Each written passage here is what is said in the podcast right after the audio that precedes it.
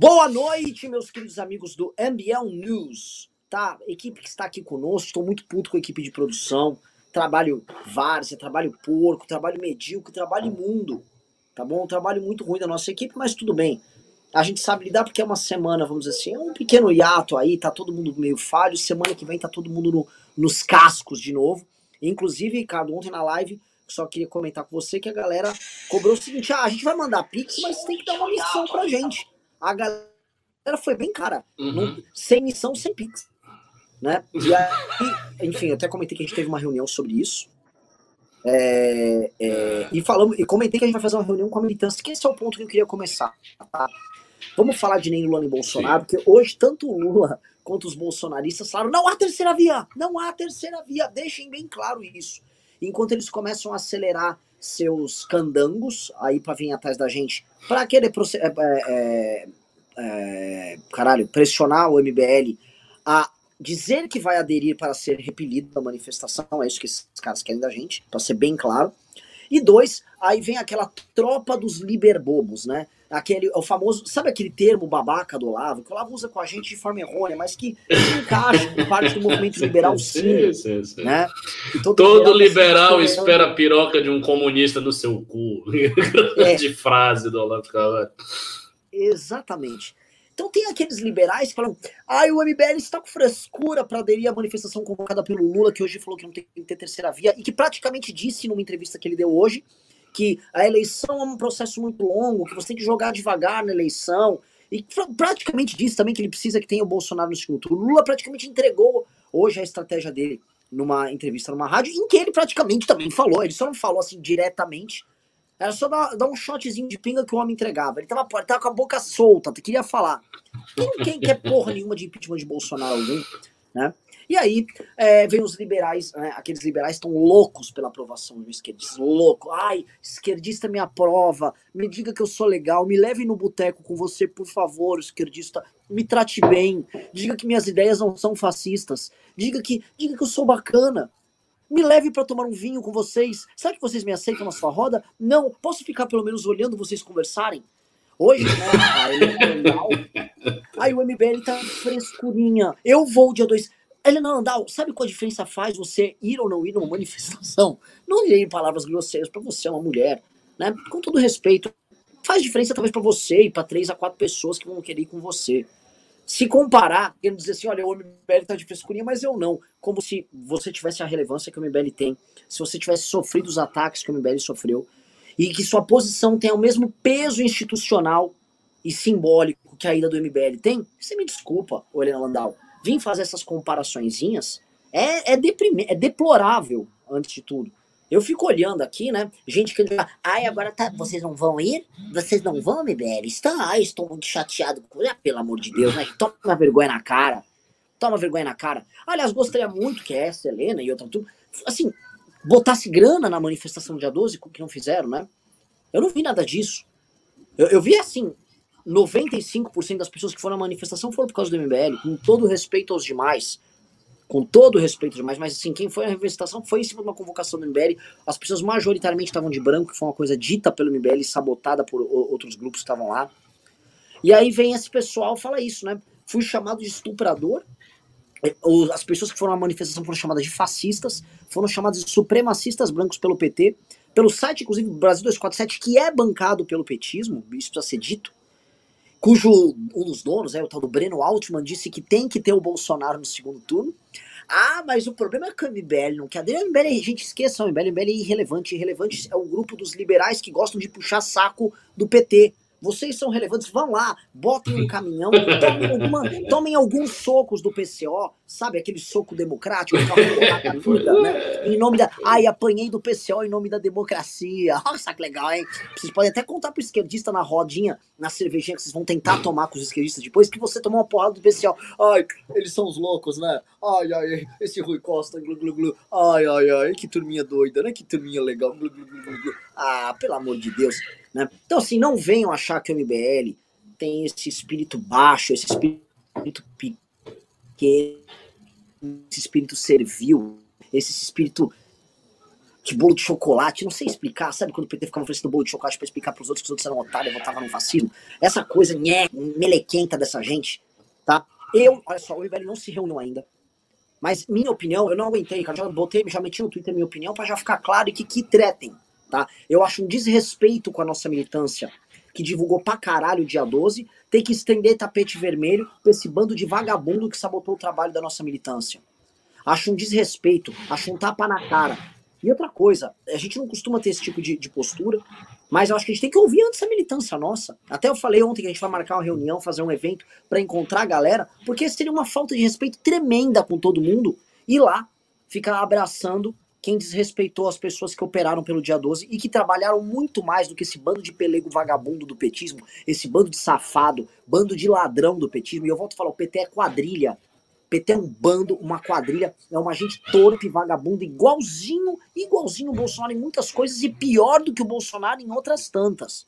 Muito pior do que o Bolsonaro em outras tantas. A começar pelo fato de que eles são inteligentes e o Bolsonaro é um débil mental. Isso precisa ser colocado. Muito bem colocado. Não é? Isso precisa ser colocado, tá? Porque tem gente que vem criar equivalências morais. Olha só, o MBL está com frescura aqui com o PT, porque o PT também teve frescura, tá? Aí vocês estão, vocês estão de birra, vão se fuder, tá? Vão se fuder quem tá falando isso, vai tomar no cu. Tá? Se você tá fazendo essa equivalência moral, vai tomar no meio do seu cu e vaza daqui, seu filho da puta. Desculpa que o, o negócio, desculpa que esses xingamentos aqui, tá? Outra coisa que eu quero pedir pra galera, tá? É, tivemos um papo bom com, com. Um papo bom, conversa boa com a, com a Moedo, tive conversa boa com a militância do Movimento Brasil Livre. E a gente ainda não de, fechou o que vai fazer, mas é fato que não sabemos o que, mas que nós vamos continuar acelerando os ataques a esse governo federal. E que vai ser necessário aumentar os ataques ao petismo também, para mim isso está claro. E eu acho o seguinte, é, é, é, meio louco. Fala, poxa, Renan, vocês nem têm o exército todo montado, vocês já querem dividir em dois flancos essa guerra? É que não tem dois flancos essa guerra. É como se o nosso inimigo, o PT e o Bolsonaro, eles fossem fundidos, um rosto, é, eles são o mesmo ser. É o mesmo ser que a gente está enfrentando. Eles são um ser duplo.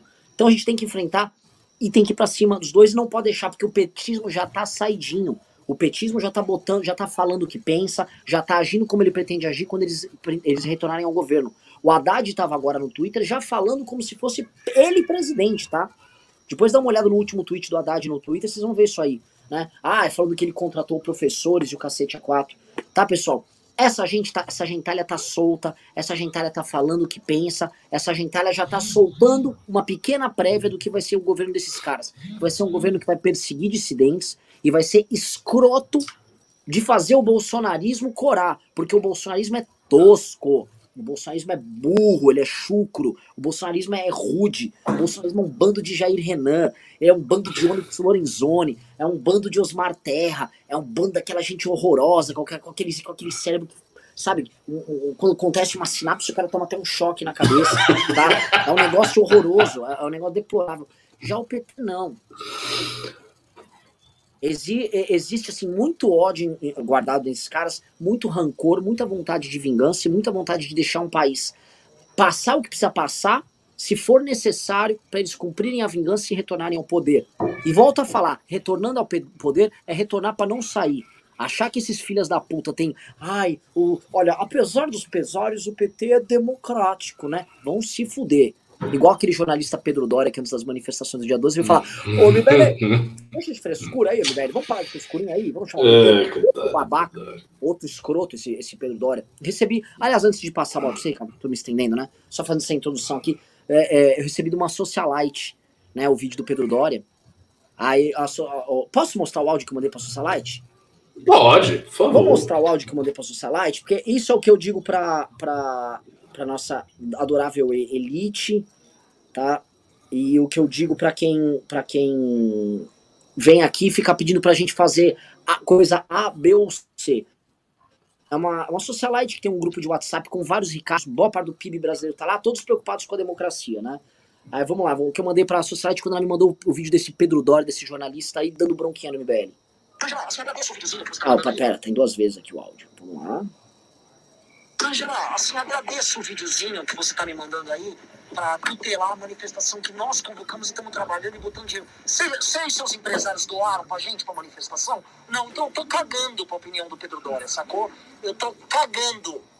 Eu não vou ouvir tutela, nada. Nós tivemos, por iniciativa nossa, tá? Na postura de, de convocar o dia 12 e, e deixar bem claro que é só o fora Bolsonaro. Não precisa de jornalista bosta falando merda da gente, não, tá bom, Rosângela? Então não precisa mandar dica pra organizador, eu quero que enfie a dica no cu dele.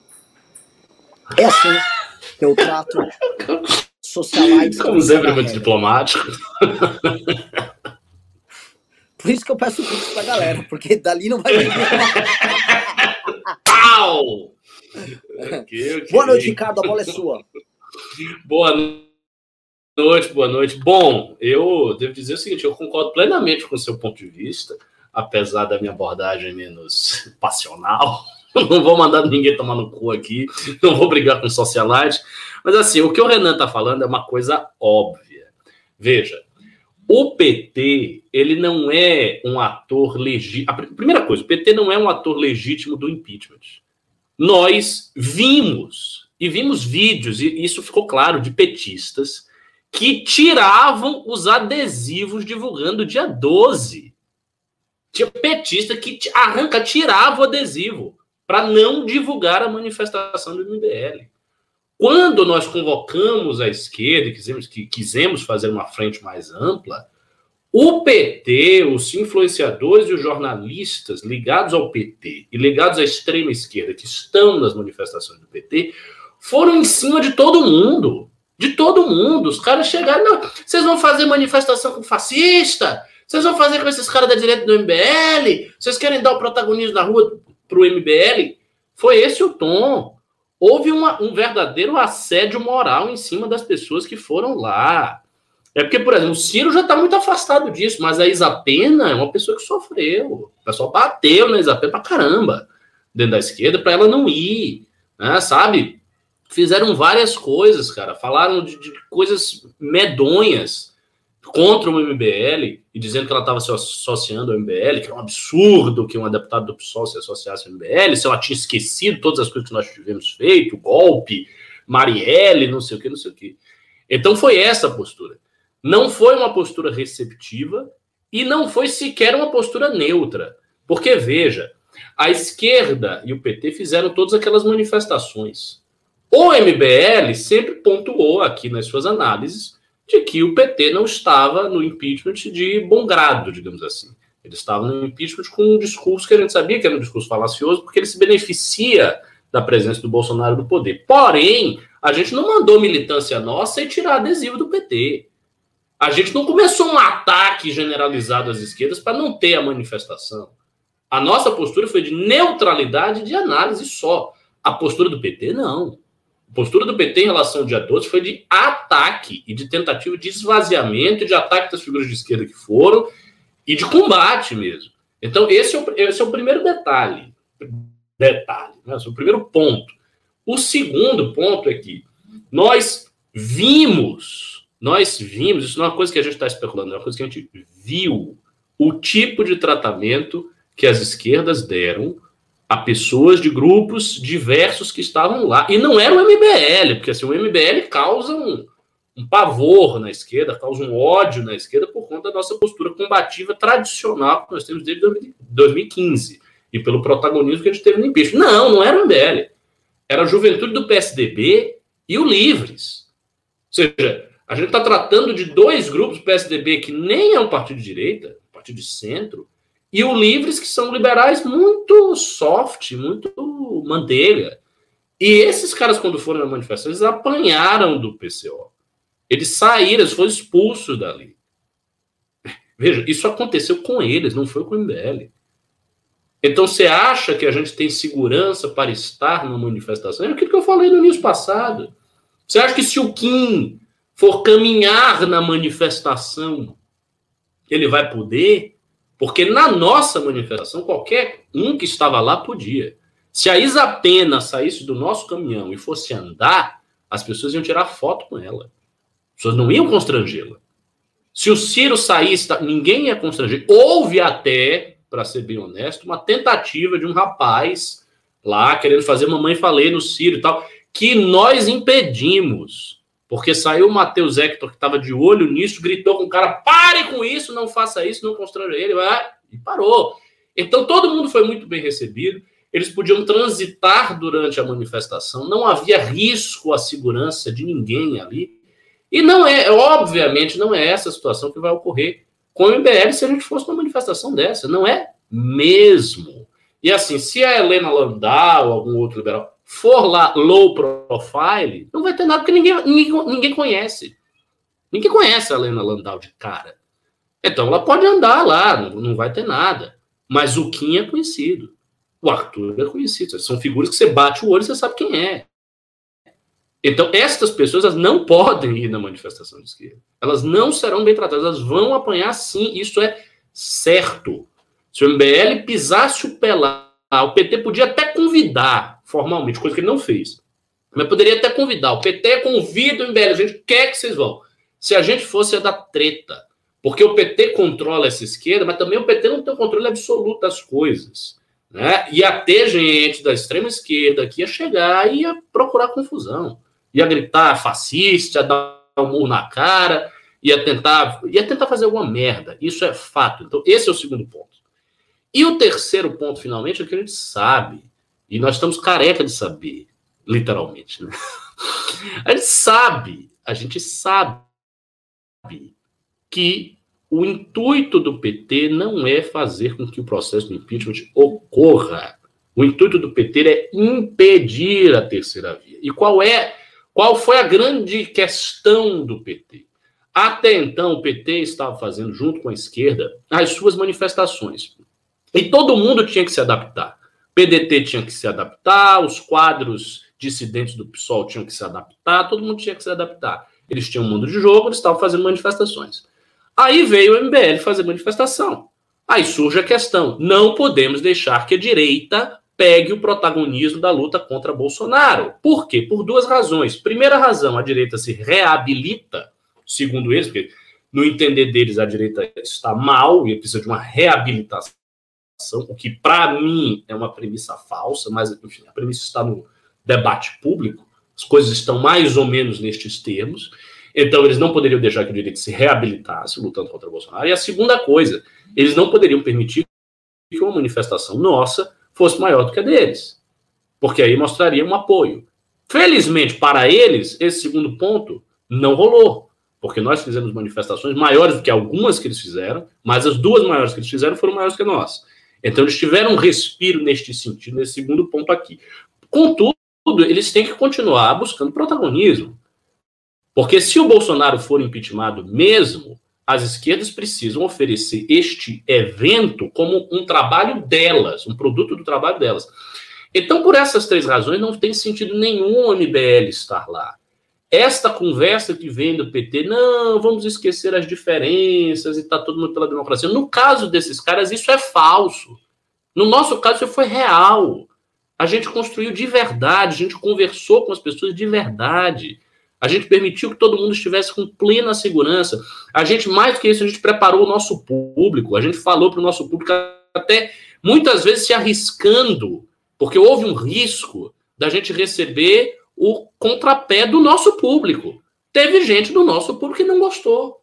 Teve gente que criticou. Teve gente, ah, o MBL está se aliando com essas figuras, está chamando o Ciro Gomes, está chamando o que absurdo. Então, nós corremos um risco real de desagradar a nossa base para fazer um ato mais amplo. No caso do PT, não é assim. Não são os mesmos pressupostos, não funciona da mesma maneira. Só que aí é que vem a questão.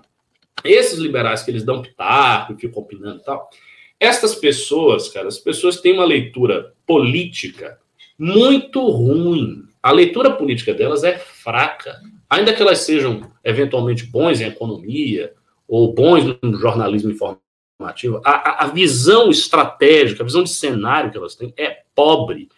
Elas olham, muita, muitas figuras dessas olham o MBL de cima para baixo, como se a gente fosse um bando de meninos que fazem memes, e aí elas têm a suposta intelectualidade, então elas sabem das coisas, são figuras mais institucionais. Só que isso é tudo conversa fiada. Isso, isso é um devaneio coletivo. A leitura das pessoas de política é ruim ruim. Boa parte do movimento liberal no Brasil, tirando o MBL, tem leituras políticas rasas. Esse é o fato. As leituras são rasas. E por que é tão raso? É tão raso porque estas pessoas se esforçam demais em buscar mostrar bons sentimentos. Então, se surge qualquer pauta da esquerda, o sujeito tem que demonstrar que ele tem um bom sentimento, que ele é muito democrático, que ele é uma pessoa muito boa, que ele ouve as diferenças. Então, a, a, o cidadão ele está mais preocupado em parecer uma pessoa bacana, uma pessoa cool, sabe? Um, um, um liberal que preza pela justiça social, pela democracia e pelo bem, do que efetivamente fazer uma leitura política. Então, as leituras políticas que eles fazem são enviesadas. E eu vou dizer uma coisa: a esquerda, esquerda mesmo, tá, não respeita nenhum deles a esquerda não respeita as pessoas, a esquerda acha as pessoas idiotas. Eu posso dizer isso aqui com clara, posso afirmar com muita clareza. Um cara, por exemplo, como o Pedro Dória, eu não tenho nada contra ele. Mas o Pedro Dória, eventualmente, ele faz lá umas postagens, tal. eu já vi ele conversando com o Manuel, não sei o quê. A pessoa não respeita ele, não. Assim, as coisas que eu leio e acompanho bem, eu conheço bem a esquerda. Eles não respeitam, eles acham esse pessoal abestalhado, bobo, fraco, fraco de ideia, fraco de leitura política. O MBL é diferente, o MBL causa na esquerda raiva, e raiva pelo fato de que incomoda, que é um movimento forte e tal. Mas esses caras não, eles não causam raiva. Eles causam desprezo e falta de respeito. Então, essa situação do movimento liberal brasileiro tem que acabar. A galera precisa entender o seguinte: quem está fazendo leitura política boa do cenário sou eu e Renan e mais alguns jornalistas, e acabou. Então, você quer aprender leitura? Vem aqui no News e aprenda. E é assim mesmo, é para vir e para aprender. Não há condição nenhuma do Movimento Brasil Livre estar em manifestações junto com o PT. Isto não existe. E se ocorrer, eu não vou. E sei que as pessoas que forem vão apanhar. E no dia seguinte vai ter manchete, fulano de tal apanhou, teve confusão tal. Isso aí, ó, 90% de chance de acontecer. Então a gente vai se prestar esse papel, a gente vai para lá para ficar apanhando, a gente vai para lá para ficar sendo cuspido, chamado de fascista, porque não nos quer de verdade. Veja, esse jogo de chamar, ah, frente não sei o que, chama MBL, isso é um jogo retórico. Você chama justamente sabendo que o MBL não vai, para apontar e dizer: olha, o MBL é um movimento muito sectário, ele é muito extremista. A gente chamou, mas eles não querem ir. É isso, é um jogo retórico. Ninguém quer que a gente vá. Eles querem produzir uma narrativa retórica, mas que aqui a gente desmonta, porque a gente sabe que a narrativa é essa. Ricardo, vou agregar algumas coisas que você está falando, né? Tem essas frentes, de, as famosas frentes dos partidos do eu sozinho, né?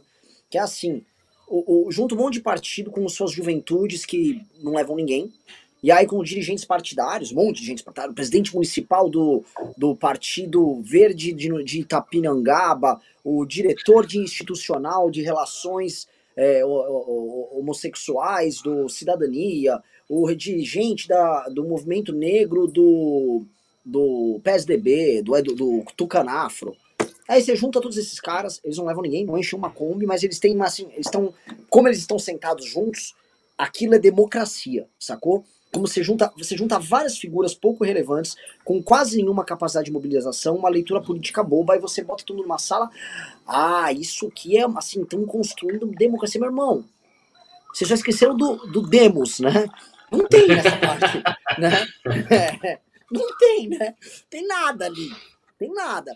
Falemos o que quisermos do gado. O gado mobiliza um povo, é um povo abestalhado, o gado mobiliza em 15, 16, mobilizamos para um caralho, nas maiores da história, e chorem. Nós convocamos as maiores manifestações da história em conteste. Ponto. Estamos agora. E essa é a parte mais tesão do MBL, né? Essa capacidade incrível de abandonar. A gente podia estar agora lambendo o Bolsonaro e ficar de verde e amarelo para manter um determinado público. Estamos agora recriando tudo, é uma coisa meio Apple. Eu acho isso um tesão. E estamos aqui recriando do nosso jeito, com o nosso estilo com, com os nossos valores. Só que assim, vamos organizar. O, o, nosso evento teve gente em São Paulo. Vamos organizar agora um congresso, vai ter gente, nossas lives tem gente, a gente tem relevância, estamos na imprensa todo uhum. dia, estamos no debate público. Nossos candidatos têm voto, não precisam ficar implorando para cacique nenhum para ter voto, para a galera digitar o número deles na urna. Muito pelo contrário. Então, colocamos isso na mesa, é, é, é importante levantar, porque isso colocado, nós vamos, uh, uh, quando for conversar com alguém, não vai ser, porque já me ligaram, com todo respeito, algumas frentes que eu nunca ouvi falar, né? Blocos de não sei o quê. Eu. Hello, com todo respeito, quem, é, quem são vocês? Tá? Então, assim, legal, a juventude do, do sei lá, do MDB de Niterói tá, mano, focada ali numa frente, entendeu? Mas vocês são a juventude do MDB de Niterói, sacou? Vocês não são MBL. E eu, assim, é, perguntar, um, um, desses me, me perguntou, Renan, no seu lugar, eu toparia. E eu falei, ah, mas eu também toparia se eu fosse a juventude do MDB de Niterói. Né? No, se eu fosse do MBL, eu não toparia, sacou? Nossa, você respondeu isso? Uhum. Ah, fica me intimando. No seu lugar, olha só, acho que você deveria topar. Não, eu acho que se eu fosse você, com certeza eu toparia. Eu toparia se eu fosse. Seja cara, mais diplomático. Você também você já responde, já metendo um soco no, no, no. Mas não é, é que a pessoa não veio. Não, não, não, é, não, é, não é o MDB de Niterói, tá? Eu inventei aqui é. o partido só pra não mas assim, isso, o que eu tô isso. falando, a pessoa não veio na boa. A pessoa já vem me encostando na parede, sacou? Entendi. Já. Entendeu? Por que é... não? Ah. Entendeu? É isso. Você não é democrático? Vamos, é, é, o famoso, vamos parar de frescura, tá? Vamos parar de frescura. Que é aquela coisa que. É, vamos parar de, fre... de frescura. De frescura. É. é. Vai ficar de mimimi aí? Fascista, estuprador, supremacista branco, mas branco, é frescura, é, muito fresco. Aí a manifestação, ah, não, não, mas vem aqui, você tá de frescura, tá? Ó, já basta o PT de frescura, você vai ficar de frescura também? Tá, vem aqui, ó, vem aqui uma ova, meu irmão, tá? Essas, essas conversinhas, né? Que é o que eu sempre digo, se eu fosse o cara de, desse esse cara aí, eu, eu, eu, pegar, eu iria, eu iria até em ônibus errado, eu iria em baile funk, eu iria em qualquer coisa, porque pelo menos encontraria gente nessas coisas. Vamos lá. É... é, vamos lá. É, vamos lá, vamos seguir aqui na live. Ricardão, né, o tema da live aqui é hum. que o, o, Até vamos voltar para o título original, né? O acordão acabou. Né? É, o tema da live original, assim, desculpa fazer a digressão, ficamos 27 minutos batendo nos outros aqui aleatoriamente. É, é que o, o o tal do acordão que a gente sempre comenta, né? E que dizem que o Temer fez, assim, a gente avisou, não houve um acordão do Temer, tá? O Temer não criou um grande pacto com os partidos. O Temer ajudou a esfriar o clima junto com aquela carta e nada mais, tá? Mas as coisas prosseguem, tá? O STF quebrou sigilo foi para cima da Precisa e pegou a Precisa que está sendo protegida pelo Ministério da Saúde do Bolsonaro vai pegar os lobistas e os advogados, assim, gente, vai pegar a ex-mulher do Bolsonaro, que está sendo investigada por outro assunto, por racha. Essa mulher tá toda cagada, essa aí, pelo amor de Deus. E aí eu me pergunto, porque é o seguinte, o, Senado continua barrando tudo, barrar os precatórios, barrar tudo. Onde está, conforme estava preconizando o gado, o tal do grande acordo de mestre que o Bolsonaro fez, que o Coppola diria assim, assim ó, olha, presta atenção, o, o Bolsonaro, o Rambo, ele fez o, ele, foi, ele fez o jogo perfeito. Ele botou o povo na rua e aí sentou o Alexandre de Moraes no colo e avisou: Ó, oh, você, você cometeu crimes, o povo já deu o recado. Aí o Alexandre de Moraes, o Senado, todo mundo cedeu, falou: não, nossa, o Bolsonaro é muito poderoso, ele é um mito. E não tá acontecendo nada. É impressionante, Ricardo, como essa semana foi uma semana de recursos e recursos absurdos do Bolsonaro e uma semana de avanço. Os exércitos, seja da CPI, seja do, do STF, estão chegando lá e o legislativo não está vindo nada. Pelo contrário, tá? a reforma eleitoral que o Centrão estava tocando, a reforma eleitoral do Lira, para ficar bem claro, ela já foi jogada para 2024 pelo Senado. Ou seja, o Senado cagou, cagou. Assim, o Lira, que custa muito caro o Bolsonaro, tá perdendo, tá perdendo relevância, porque não, é ele, passa na Câmara, mas não passa no Senado, foda-se. Te pergunto, Ricardo, uhum. e aí? Como é, que, Olha, qual cenário tá pintando pra esse bosta? Eu acho que o cenário que está pintando para este bosta pode ser resumido na frase: Bolsonaro conseguiu a estabilidade na desgraça. O que, que é isso? A situação do Bolsonaro é desgraçada e é uma situação de deterioração sem fim. Só que ele conseguiu um respiro de estabilidade com isso. E o que, que é essa estabilidade? Ele é, assim, está numa situação que a CPI vai avançar, mas vai acabar em algum momento. A relação dele com o STF é muito ruim. e vai continuar sendo ruim, mas saiu de ser a relação apocalíptica para ser uma relação apenas ruim. A relação dele com o legislativo é fraca e vai continuar sendo fraca, mas se não houver nenhuma enfim, mudança no cenário, nenhuma coisa que modifique muita coisa, o impeachment dele não será pautado pelos próximos tempos. Então, ele conseguiu uma estabilidade na desgraça. Ele continua deteriorando, as posições dele continuam enfraquecendo, a militância dele continua desnorteada, só que ele conseguiu um certo respiro de estabilidade. Quando é que esse respiro de estabilidade vai acabar? Quando acontecer alguma coisa que o Bolsonaro resolva de novo, de novo, jogar o caos na mesa. Bolsonaro sempre trabalha com caos, sempre trabalhou desde o princípio do governo. E eu sou das pessoas, eu sou um pessimista por, por é, personalidade. Então, eu não acho que as pessoas melhorem, eu acho que as pessoas geralmente tendem a piorar. Muito raramente elas melhoram. Vai ter uma intervenção de Deus, a pessoa passa por um, uma experiência de vida assim, é melhor um pouquinho. Mas, em geral, as pessoas ficam exatamente como elas estão, ou daí para baixo. O Bolsonaro é um cara caótico. E a militância bolsonarista é caótica. Então, em algum momento, ele vai fazer alguma coisa que irá interromper esta estabilidade. Isso é certo. E, principalmente, eu digo que isso é certo porque Bolsonaro tem ganhado esses respiros e essas estabilidades provisórias através do caos. Veja, por exemplo, que, ganha, que Bolsonaro ganhou alguma coisa a partir do dia 7. O dia 7 foi um acontecimento, a manifestação foi forte, muita gente imaginava que ele ia avançar. Bom, ele não avançou em nada, mas ele ganhou a carta do Temer. Ele ganhou uma interlocução com o Alexandre de Moraes através do Temer ele ganhou um pouco mais de tempo, um pouco mais de espaço para poder respirar. Então é assim que ele vai. Eu acho que ele hoje tem uma certa estabilidade na sua deterioração. Né? Essas investigações elas não vão parar, elas vão todas continuar, e ele vai ficar assistindo isso aí até que ele resolva fazer um outro ato, ou uma outra coisa, uma declaração ousada e novamente ele rompa com esse ciclo de estabilidade. Assim, eu acho tudo isso, olhando macroscopicamente, sabe, vendo assim, a história do Brasil como um todo, e a história dos povos, tendo uma, uma posição, uma perspectiva muito universal, eu acho tudo isso muito medíocre. Assim, a, a política brasileira é toda muito, muito medíocre. Por quê? Porque todo mundo que tem dois neurônios já sabe quem é o Bolsonaro já sabe qual é a natureza do Bolsonaro. E aí eu me pergunto, por que que, por exemplo, o STF ouve o Michel Temer como interlocutor? Para quê? Será que as pessoas acham que o Bolsonaro parou? Ele nunca parou, ele não vai parar. Ele é o que ele é, todo mundo sabe disso.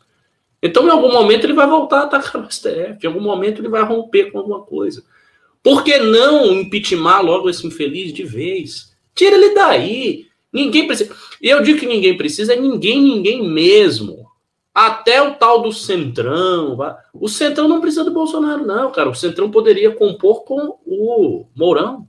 Qual seria a dificuldade do Centrão compor com o Mourão? Será que o Mourão ia, quando o Mourão subisse, ele ia botar o Sérgio Moro de volta no poder e fazer uma. Não, não ia fazer nada. O Mourão poderia ter um governo de transição similar ao, ao do Michel Temer, compondo com todo mundo que tivesse poder e dando a cada um um marco de poder que quer. Não, não seria problemático. Mas já seria um governo melhor para o país, porque não teria esse imbecil lá. Então, o, o impeachment de Bolsonaro parece, para mim, um caminho muito natural, que só não acontece porque a política brasileira é medíocre demais. Então, todos os agentes ficam procurando pequenas vantagens e pequenas ilusões dentro daquele contexto, que já é um contexto todo deteriorado, com a suposição, assinale-se, de que o Bolsonaro nunca conseguirá fazer as coisas que ele promete, porque ele é bravateiro. Então, existe uma certa plausibilidade na suposição de que, no fundo, no fundo, o Bolsonaro não vai dar golpe nem fazer porra nenhuma, porque ele é fraco. Então, os caras vão administrando essa fraqueza do cidadão e empurrando com a barriga a ideia do impeachment e com muito medo também de liderar esse processo. Eu acho que os políticos de carreira, eles olham a popularidade que o Bolsonaro tem. E eles devem até sentir um pouco de inveja, sabe? Porque, a despeito de tudo, o Bolsonaro faz gente sair na rua por ele. Os outros políticos não fazem. Você não vai me dizer que, sei lá, o Dória faz o povo sair na rua por ele. Ou qualquer um deles, ou o Temer na época que era presidente. Não.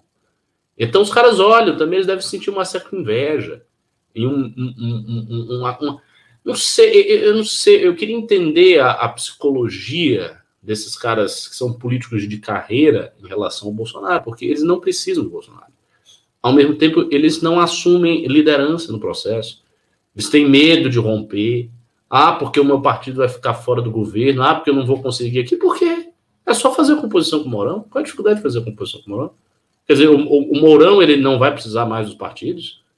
Ele não vai mais colocar ninguém no ministério. O Mourão vai reduzir os ministérios que tem para dois ministérios. Não vai fazer nada disso. Então é muito simples. Você senta com o cara, faz a composição, conversa e aí, qual é? Vai rolar ou não vai rolar? E não tem, existe essa letargia. Há uma enorme letargia. E a gente viu isso também muito claramente no impeachment de Dilma. O impeachment de de fato só ocorreu porque teve muita pressão popular gigante até acontecer. Senão não tinha acontecido. Ia ficar no reme-reme, vai, não vai, bota pau tá bomba, reclama, blá, blá, blá, tá com crise, eles iam ficar empurrando esse negócio. E o PSDB olhando as eleições e tal. Nesta situação que está hoje, a, a, postura desses partidos é ainda pior. Por que, que eu digo que ela ainda é pior? Porque o PT, o PT tem uma vantagem imensa com o Bolsonaro no poder. O jogo do PT é um jogo correto, inteligente e amplo, do ponto de vista estratégico. Se eu fosse do PT, eu diria para o PT fazer exatamente o que ele está fazendo. Não está fazendo nada errado, está fazendo certo, do ponto de vista dele. Só que para os outros partidos, não. É aquela coisa: se o Lula for voltar com a folga que ele vai voltar, a negociação do PT com os outros atores, tanto na esquerda quanto nos partidos tradicionais, será uma negociação muito de cima para baixo. Uma negociação muito confortável. Ele vem forte demais para a mesa da negociação. Isto não é bom. Seria mais inteligente, no médio prazo, para esses partidos, ter um impeachment do Bolsonaro. E aí colocar um, uma certa pressão sobre o Lula, não fazer com que a eleição do Lula fosse mais tão fácil assim, e poder sentar com o Lula e exigir mais. Né? Se o objetivo deles é roubar, então que sente lá com o Lula e exija mais. Porque do jeito que está, eles vão para roubar com o PT, mas eles não vão ter tanto espaço assim, porque a coalizão vai ser tão grande que o naco de cada qual vai ser um pouco reduzido. Quem vai, se quem, quem quiser roubar de verdade for o PT, o PT vai roubar mais que todo mundo aí, porque ele vem muito forte. Então, a, a, a, o jogo todo é um jogo, francamente, é um jogo de covardes. Esses caras que nos governam são covardes. E nisso eu me remeto àquele sentimento que inspirou 2015 2016. Há algo de errado no sistema político brasileiro em si. Estas pessoas que estão aí não têm condição de nos governar. Elas não são dignas disso. Elas são fracas, elas são covardes, elas não têm apoio popular verdadeiro, elas jogam um jogo político pequeno, um jogo político de, de, de casinha, entendeu? Ali de Brasília, papapá, de partidinho, não é um jogo amplo, não é a perspectiva estratégica. E, considerando todos esses fatores, uma coisa é certa: com essa classe política que está aí, o Brasil vai ser sempre o que ele é, ou seja, um país gigante, cheio de recursos, enorme, geografia, pá, mas que não consegue sair do lugar. É um país grande, imenso, como se fosse uma, uma, uma baleia, que não se move. Porque os caras que governam, eles pensam como se o Brasil fosse um camarão. Não tem ninguém. É muito raro, por isso que eu até elogio o Ciro pelo simples fato de ter um projeto, ainda que eu discordo do projeto, mas pelo menos ele tem um projeto. Porque esses caras que estão aí, eles não têm nada, os caras têm uma, uma mentalidade pequenininha. Sabe? Uma mentalidade pequena, um negócio medíocre, é politicazinha, qual é a vantagem que eu vou ganhar pro meu partidinho? E aí ficam vários partidinhos assim. Isso precisa acabar. O Brasil, o Brasil é um país que tem vocação para ser potência mesmo. Ele tem tamanho, ele tem peso, ele tem peso geográfico, ele tem presença. O Brasil poderia ser, veja só, Renan, o Brasil poderia ser, caso a China tenha toda essa ascensão, o Brasil poderia ser o país das Américas, o sucessor da liderança americana depois da debacle dos Estados Unidos, caso isso aconteça. O Brasil tem condições de ser grande, de pensar grande, de fazer coisas grandiosas, mas não vai, porque a classe que o dirige é uma classe medíocre. Essa é a realidade. Olha, concordo, assim, concordo tanto, tão representado aqui, ó, ó, pelo amor de Deus, cara, pelo amor de Deus. Maravilhoso. Alguém tinha que recortar essa fala do Ricardo, que é uma fala magnífica, magnífica. Para ser bem claro, o Arthur Lira tá preocupado em superfaturar trator na base eleitoral dele e não ter a grandeza de saber quem, qual o nome dele e como ele vai ser contado daqui 10, 15 anos. Ou qual o projeto, assim, tirando essas vaidades, vai, qual o projeto político grande, bacana, de verdade, ele vai, ele vai imprimir, vai tocar? Não. Ele está aproveitando um período em que um cara absolutamente medíocre como ele, que é bom nesse ramo, é o que você falou, ele é bom no joguinho da casinha ali, mandei a olha, inaugura uma praça na minha Arapiraca, dá um trator para fulano, ele é bom nesse jogo. Um cara como Arthur Lira, em vez de ele dar um salto e se tornar algo mais, ele opta em aprofundar esse jogo. Ele transforma todo o resto do país num eterno jogo de entregar praça, de entregar ponte, de entregar trator. É. E é isso que a, política brasileira, é, em resumo, né? Brasília é isso. O Temer é outro grande entregador de trator. Todos eles, o Cunha. As pessoas também gostam de. Né? Não, o Cunha, o príncipe suíço. O Cunha era outro entregador de trator. O Cunha era um cara que era muito próximo de um banco, não vou falar aqui qual banco, pra gente não ficar, enfim, se. se. se. Enfim, eu não quero arrumar brigas, né? O Cunha, ele operava dinheiro de um banco para os caras do baixo clero que não estavam, vamos dizer, enquadrados no esquema do petrolão, em que se sentiam alijados de grana por parte do PT que estava dando para os grandes partidos, para os grandes caciques. Aí ele viu que tinha uma galera insatisfeita, pegou essa galera insatisfeita e virou o príncipe deles. Não tem nada especial. O Cunha só deu grana para comprar uns caras. Ele não era um grande estratega, ou enxadrista do golpe. Não tinha nada disso ali da parte do Cunha. Porque, novamente, dando dinheiro, assim, só comprando as pessoas, isso não quer dizer que você seja exatamente brilhante. Ele era um operador. Exato, exatamente. Que é outra coisa que falam do Lula, né? O Lula é um cara que quando ele acha que essa mentalidade dele do assim, ó, tem um bolo de dinheiro aqui, ó. Eu vou, preciso entender a mentalidade do, do, do, Lula. O Ricardo tem um bolo de dinheiro na mesa. Eu sou o Lula. E aí tem, sei lá, duas pessoas brigando na minha frente. Eu pegar o de dinheiro que tá na mesa do Ricardo, que é do Ricardo, e dou, ó, toma 10 para você, toma 20 para você, e eu resolvo a briga entre aquelas duas pessoas, não me torna um hábil negociador. Minha capacidade de negociação só passa pela capacidade do, do, dos envolvidos ali é, em basicamente toparem micro negociações vagabundas e de ter um recurso extraído de outrem, pode ser um recurso político, financeiro, de toda sorte, para fazer isso. Porque foi o que o Lula sempre fez. E toda vez que o Lula se deparou com grandes negociações maiores do que essa mediocridade, ele se fudeu. Vou falar duas. Uma vez o Lula se propôs a intermediar a crise que havia entre o Irã e a Turquia, não lembro, foi o Irã e foi entre dois países no. no foi a crise do Irã, a crise dos mísseis. Ele, ele, ele queria intermediar a crise dos mísseis no Irã. E aí a Hillary Clinton olhou e falou: Ô Lula, vaza daqui. E os iranianos, ó, oh, Lula, você é bacana, mas tipo, vai cuidar da tua vida. Aí depois ele também se propôs a mediar a questão do conflito entre Israel e Palestina. Porque tá, acho que na cabeça do Lula, na cabeça dele assim, gente, se eu der 50 cargos na Petrobras para os palestinos, se eu, se eu, criar uma estatal para os israelenses, eu resolvo esse problema. É só acomodar, porque é a lógica do sindicalista do Lula, né? Essa lógica do. Olha, a gente só sobrou um dinheirinho, a gente acomoda todo mundo, né? Então ele não entende que tem coisas muito maiores e mais profundas que são, por vezes, negociáveis. E ele não entende que são negociáveis, porque o Lula é um cara que não tem moral. Então, tudo para ele é negociável. Então, é, é, é essas, essa lógica que, que, é criada aqui também do, dos, dos, cuida, dos cuidadosos e habilidosos articuladores uh, da velha política brasileira, eu acho que isso é uma outra grande farsa. E isso também fica, né? Aí fica um cara como o Arthur Lira que não sabe o que existe de mundo real fora do jogo de, de, da política, que é um cara que está viciado naquele jogo interno, fica sendo tratado, até por imbecis boçais da Bolsa de Valores aqui, como o trator Lira. Ai, o trator Lira é, é, brilhante, tá? É outra coisa assim, mas aí a gente vai ficar só xingando todo mundo, que eu já ia emendar e começar a xingar o mercado financeiro. Eu vou primeiro pedir um negócio, pessoal, eu tô com 2.400 pessoas ao vivo, mas eu só tenho 1.800 likes dedo no like. Eu sei que é sexta-feira, a audiência sempre é um pouco menor, mas dedo no like, eu quero subir essa audiência. Quero passar pelo menos de 2.500 pessoas aqui já. Então, dedo no like, vamos fazer live chegando as pessoas. Segunda e o coisa, Pix, como é que tá? Deve estar tá baixíssimo de Pix, nem pedi é. ainda, vou pedir agora. Cadê aqui? O, o, tamo, nossa, só 230 reais de Pix. Pessoal. É, agora tem, tem, uma coisa, antes, antes de você fazer o seu pedido, uma coisa que eu vou pontuar aqui. É, a gente fez o dia 12 e tal, e a gente estava pedindo Pix para usar o dia 12. Então, aqueles Pix altos, 5, 6, 7 mil reais que a gente conseguia era para o dia 12. Ok. Aí a galera diz, ah, mas para dar Pix tem que ter uma motivação, tem que ter uma missão.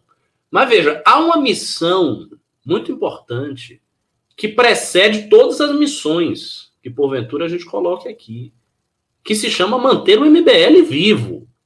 O MBL depende de doações. Então não é essa coisa. Ah, não tem uma manifestação. Ah, então não vou doar, não. Aí vocês se viram aí. Não! A gente precisa de dinheiro. A gente tem que pagar coisas.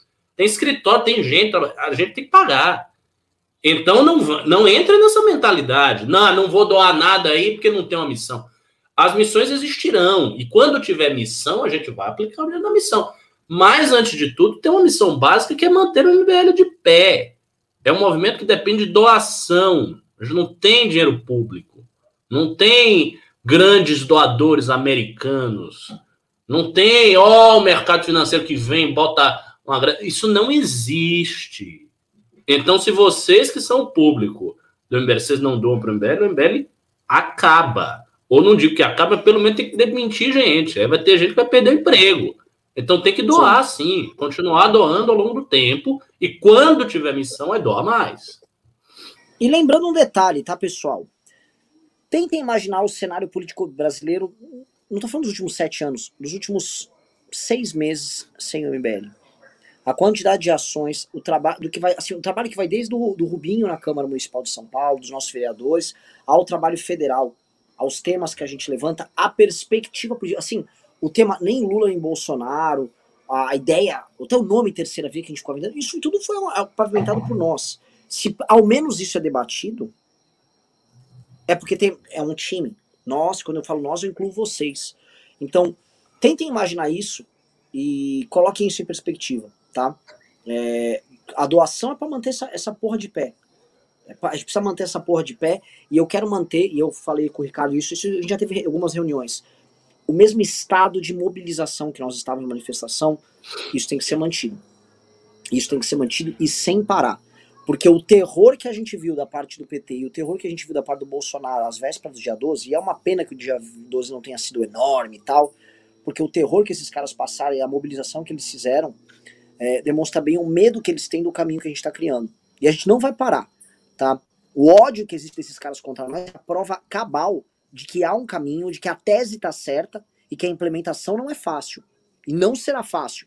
Porque essa implementação. Olha só, eu, eu ia falar para você, Ricardo, uma coisa que é muito, muito louca. Foi muito difícil criar algo que já era novo, que é o surgimento da direita.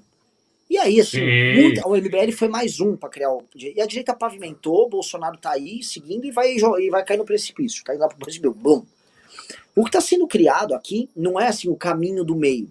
Não é é um spin-off da direita, assim, é, é, uma, é um outro caminho que está saindo, que aí quando a direita do Bolsonaro caiu no precipício, ela virou e foi embora. Assim, ela tangenciou o precipício e passou. Então o bolsonarismo já vai pro precipício. Na verdade, dá para falar o seguinte, que a gente abriu uma, abriu um outro caminho num rio grande, que é o rio da direita, e esse rio tá caindo uma cachoeira e o Bolsonaro tá indo num barco cheio de Zambelli, cheio de Constantino, daquela gente burra pra caralho. Eles vão tudo cair, igual aquele desenho do pica-pau com a roupa amarela, vão cair tudo lá embaixo, vão se fuder tudo, vai ficar tudo cagado. E a gente vai ó, passar de lado e vamos embora, e vamos seguir nosso, nosso caminho. Então, assim, é muito difícil. É muito difícil. E os, os formadores de opinião no campo da esquerda estão sempre falando, é, né, esses fascistas do MBL estão dando uma segunda chance. E o Leandro Demore, do Intercept, ano passado, às vésperas das eleições eh, municipais, ele falou o seguinte, gente, Bolsonaro vai passar, o MBL não. Perigoso é o MBL, eles são mais inteligentes que o Bolsonaro. Eu lembro disso. Você lembra? Perfeitamente disso. São mais inteligentes, eles são organizados. Aí eles tomam uma série de mentiras a nosso respeito e tal. E ele estava analisando uma, um, a, uma invasão de celulares que eles fizeram ali no começo de 2019, né? Ali naquele negócio de intercept, ficar invadindo o celular dos outros e tal. E estava analisando o que eles leram ali, né? E estava preocupado com o que estava vendo. E é verdade, assim, o, o, o MBL ele já cruzou, ele já, ele já tá, assim, a nossa sobrevivência tá dada. Agora a gente tem que é, gerar tamanho, gerar peso. E isso é uma responsabilidade grotesca que nós temos, é gigantesca a responsabilidade. E eu acho que o tesão, e quem está assistindo conosco é parte disso, é que isso é feito quase que num reality show, né? As pessoas estão acompanhando essa aventura junto. Então elas vivem essas aventuras, vivem as dores, têm raiva e tal, e a gente está crescendo e vai crescer todo mundo junto. Isso, Espero que um dia esse programa seja transmitido em hologramas, tá? Com, com o Ricardo e eu vestido de togas, assim, debatendo, as pessoas assistindo nos lugares e tal. Acho que vai ser. Chegaremos a um ponto que, que isso vai acontecer, não com essa live precária que a gente está fazendo aqui. Mas, Cara, a gente tem que chegar a um ponto, eu só vou falar sério, de transmitir esse programa na televisão. No futuro. Futuro. Sim. É. Ah, mas eu, televisão. é, é inevitável. É inevitável. Inevitável porque a qualidade do nosso trabalho se destaca demais. Mas destaca muito. Destaca muito. É, é uma coisa ah, não, tô, não quero ficar puxando o saco do MBL, vai. Não vou ficar puxando o saco. a gente é bom pra caralho, mano. Fazer o quê? Digite 1 um, se vocês acham que a gente é bom pra caralho. E digite 2 se vocês acham que nós somos médios. E digite 3 se vocês acham que nós somos uma merda, tá? Vamos lá. Quer ver que o pessoal vai digitar 3? É bem fios da. Ah, lógico. Com, com um é. pedido desse, até eu digitar 3. Olha. Ah, o pessoal tá dando é, um aí, Por enquanto, de, deixa, deixa já vi os 3, é 9. Tá? 9, 1, 2, 0, 3. É, mas o 1 tá, tá preponderante. Um tá preponderante. Pensei que a gente ia ser diferenciado. É, mas venhamos e convenhamos, né? A pessoa assistir 8 horas da noite, na sexta, um programa de dois marmanjos feios falando de política, o cara tem que gostar muito do nosso conteúdo, pô, senão não tem sentido ele estar tá aqui. Não, não há nada de pois é. muito é. atrativo nele passar a sexta assistindo nós dois. Porque, tipo, não tem uma mulher gostosa passando aqui atrás, não tem um, um negócio legal, uma coisa, um entretenimento, sabe? Um trailer de ação. É um negócio chato. São duas pessoas chatas falando de coisas chatas. Então, a pessoa tem que gostar, né? É, a gente é desagradável, talvez, né? É, pois é. Não, eu sou, eu sou chatíssimo. Eu, eu, já, eu já assumi a, a, minha figura de chatíssimo. É, ah, é, ah, a Flaísa está dizendo feio onde? Ah, tudo bem, Flaísa, você é apaixonado pelo Renan. Mas você, o Renan também não é o Brad Pitt, né? Se bem que agora o Renan está muito bonito, tá magrinho, você tá parecendo. É, um... emagrecida, né? eu tô, tô me sentindo. É, pô, você tá parecendo um mesmo. cantor de banda. Tá, tá legal. Você tá até com mais cabelo, inclusive. Quem é Dulcarnain? Zulkarnain? Zulkarnain, que, que eu bem me lembre, Zulkarnain é uma figura que aparece no Corão, Isso. obscura, é, como Seria se fosse um profeta. É isso quer dizer, tem exegese que diz que Zulkarnain pode ser Alexandre Grande. Mas assim, é um mistério. Essa é uma posição teológica do Islã. Mas tem o Zulkarnain. Sim. Pois e é. ele é inimigo do Gog e do Magog, não é? Sim, sim. Ele que aparece também no Corão. Juji e Ajuji. Exatamente. Os, os, povos de Gog e Magog. O René Guénon tem uma reflexão sobre isso no final do Reino da Quantidade. Quando esses povos vão voltar a aparecer. Eles são demônios, né? Eles não são povos, eles são demônios. E, segundo ele, no final do ciclo, que a gente já está acabando, o ciclo cósmico, os, esses demônios eles vão emergir por debaixo das fissuras da montanha que nos protege contra a ação dos demônios e que já está sendo rasgada, quebrada ao longo dos séculos. Então vai haver essa, essa imersão desses demônios e eles vão entrar no mundo enfim. São os K-popers. Eles estão vindo. Não, coitado dos K-popers. os K-popers é tudo bonzinho, não, não mata nem uma mosca. Vamos lá, pessoal. Pedir pra galera dar, dar like e tal. A gente, a gente saiu do tema a audiência baixa. A audiência tá chata, vocês estão chatos, não mandaram pix. Assim, pessoal, ó, eu tô falando com o Vitor Sono aqui, só pra vocês verem. O Vitor Sono tá mandando os pix aqui, ó, galera, ó. Ele me avisou, ó, entrou só 361 de pix. Nossa tá? senhora. Meu, Nossa. Não, não. Hoje, hoje foi, foi a mendicância total. Não, estamos humilhados. Eu tô todo, todo humilhado. Eu tô humilhado aqui. Eu gosto Cara, se nossa... continuar desse jeito, a gente fecha, hein? É, é, é, mas assim, no, no mínimo a gente demite o gordão, a gente, a gente demite uma galerinha aí. Fiquem tranquilos. Ah, sabe quem vai pra rua? A Jennifer. Já, pra, já que falam que eu, a gente é machista e tal, vamos tirar as, as mulheres serão demitidas. Ah, tadinha, coitada da gente. Tá. É, mas e o Drax falou, a galera não deu like também na live. e nem pimba. Não, essa live eu, eu vou desistir, eu vou me embora. É, Tchau. É, é, Ricardo, não, não, não, não ah, tem que ficar tá dando moral, não. A gente fica elogiando essa galera.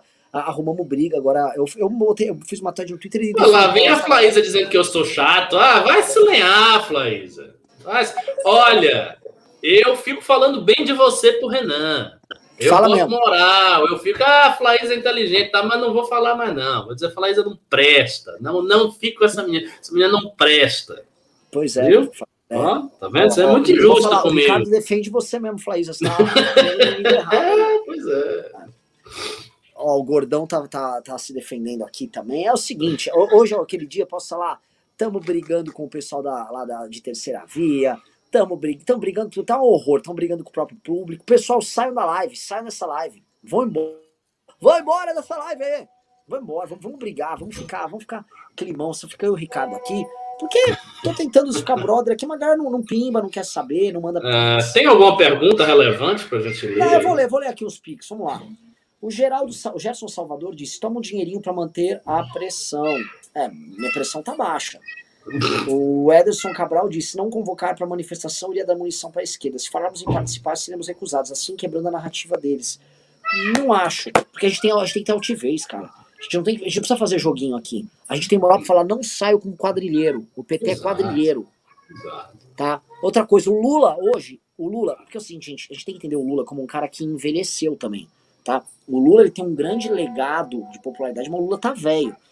As declarações que o Lula deu sobre regular a imprensa são uma burrice atroz em dois campos. Também achei muito, muito explícito, né? É, é, por assim, tosco, explícito, sou venezuelano na caruda, assim, como tática não serve para nada. E como plano, regular a mídia como ele propõe, já era essa tese, tipo, ai, as concessões de televisão. O mundo não é mais o mundo da televisão, que nem ele estava falando. Essa, essa tese dele ali da, da regulação da imprensa, que é a tese do Franklin Martins, é a tese velha deles. É uma tese bosta deles. E ele, e ele ainda trata isso como se fosse assim, o grande problema da mídia no Brasil. Gente, a gente vive problemas de outras naturezas hoje já. E não é exatamente este o problema. Então, assim, além de se queimar, ele vem com um sistema. O Lula envelheceu como pauta. A, não à toa, o que ele propõe, né? O Ricardo que gosta de falar de. de caralho, como é que é? O, você não é um, um conservador, você é um Reacionário. Reacionário. O Lula tem um reacionarismo lulista, que é o retorno da picanha. Isso, meu. Vamos voltar a este país, vamos é, recuperar é, o passado. É, é um passadista. A era dourada, do, do, da picanha. O Lula tá nessa. Ele tá na era de ouro da picanha. As pessoas comiam picanha. O Lula tá, tá assim, certeiro. Ele vai, o que o Lula vai fazer, sabe o que, que é? Ele vai achar que ele vai ter um governo perfeito. Ele vai criar um subsídio para picanha, vai fazer os brasileiros comerem picanha mas pagar uma puta de uma conta de luz alta, não vai ter emprego, mas vai ter especificamente picanha. E aí falou, tá resolvido o problema. Vamos lá. Uh, o Vinícius Gabriel disse, Renan, não sou careca. Tem alguma forma de eu conquistar a Flaísa? Tô apaixonado. Ricardo, é com você. Muito boa. Cara, eu acho que não, hein?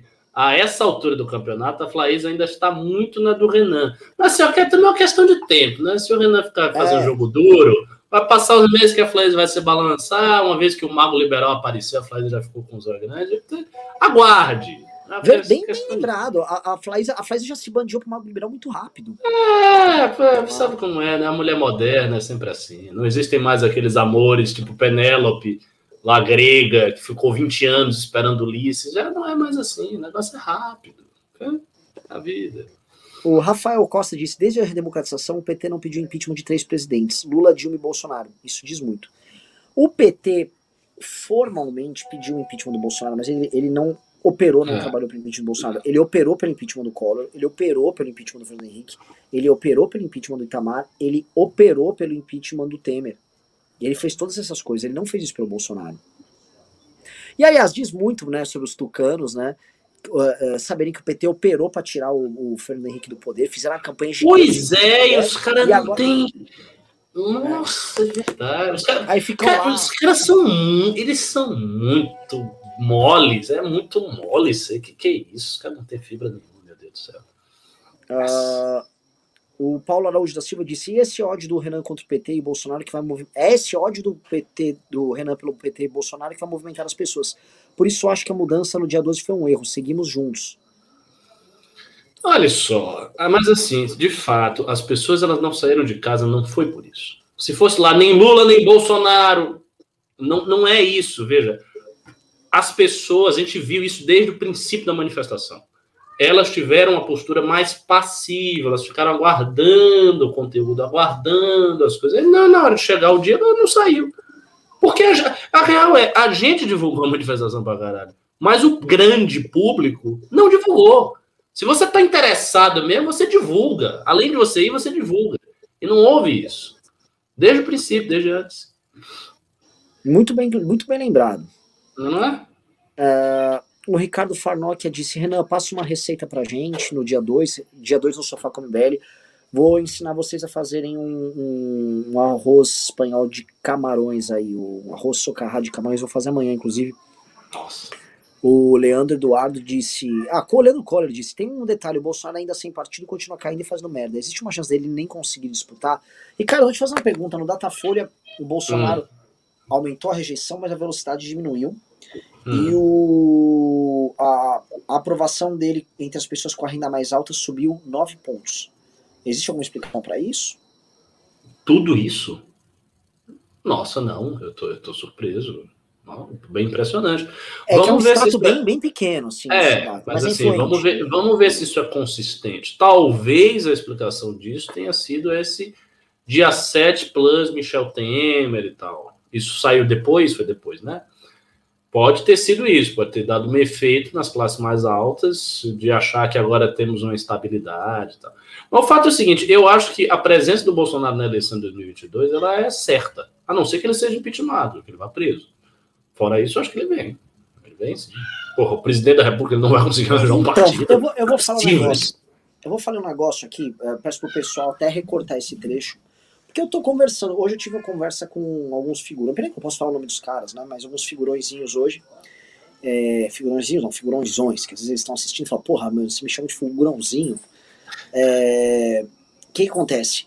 Há um papo o seguinte: qual, qual, você, você quer saber qual o cenário perfeito para os presidentes de partido? O cenário ah. perfeito seria o seguinte: não tem impeachment, o Bolsonaro se arrastar ao fim, porém inelegível. Ele se arrasta até o fim, porém inelegível, aí ele se compõe num balanço de poder que você descreveu perfeitamente, melhor com, é, com o Lula, porque o Lula não vai eleito. Lança um, o tal do candidato à terceira via, muitos deles apoiam esse candidato à terceira via, e eles mamam porque eles podem mamar e se aproveitam do, da derrocada do governo Bolsonaro, que está muito confortável para muitos deles. E aí, esse cenário, esse cenário agrada do Lira ao Kassab. Esse cenário é bom para todo mundo ali. Até porque, para muita gente, né, respondendo um ponto que você colocou, para muita gente ali, é, por exemplo, o, pega o Omar Aziz. O Omar Aziz, ele tá ganhando fanbase, um, o Pacheco, presidente do Senado, está ganhando fundo um monte de deputado, um monte de senador que não tem voz de opinião, eles estão se formando em lideranças democráticas da oposição. E esses caras acham que está rolando um rebranding. O Kassab está se achando um arauto da democracia. O Temer está achando que vai ficar popular fazendo essas coisas. Então, tem gente que vê no Bolsonaro, a permanência do Bolsonaro, algo bom. Eles são úteis na permanência do Bolsonaro. E ainda ganham as emendas do Bolsonaro. E qual seria o, o, o jogo? Talvez aguardar a, a, o Salomão tornar o Bolsonaro inelegível, manter o Bolsonaro sob pressão e destruído, e aí isso sobraria como um problema para o PT. Tá? Então isso me foi falado já por dois desses interlocutores. Eu depois, eu, terminando o programa, a gente pode falar disso aí. Inclusive foi um papo que eu tive hoje à tarde com um deles. E aí uh, fica um cenário, né? É um cenário que assim agrega demais para todos esses caras. Fica perfeito o cenário. Mas assim. Olha, é, assim, de fato, é um cenário bastante bom para esses caras. Pensando assim, é um cenário bem bom. Mas assim, também não é tão bom, porque ainda tem um detalhe: o, o Bolsonaro ficaria inelegível a partir de quando? Porque não, se for agora, o Bolsonaro vai tudo ou nada, ele vai enlouquecer. Se for perto da eleição, o que, que eu acho que pode ocorrer? Se o Bolsonaro fica inelegível perto da eleição, o voto do Bolsonaro ele vai ter uma certa dificuldade de migrar de forma concentrada para algum candidato da terceira via. Ele vai se dispersar ou então, em protesto, anular. A, a, a base muito fiel do bolsonarismo, se ela se mantiver com ele até perto da eleição, eu acho que essa galera, muita gente anula. Se o próprio Bolsonaro soubesse que ele é inelegível, ele ia fazer uma propaganda para anular o voto.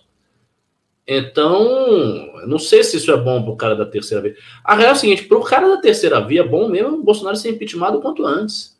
Porque não, ele precisa não é pegar. O... Não, eu sei, eu, eu entendi. Isso é, isso é para os caciques dos partidos. Eu, eu entendi isso.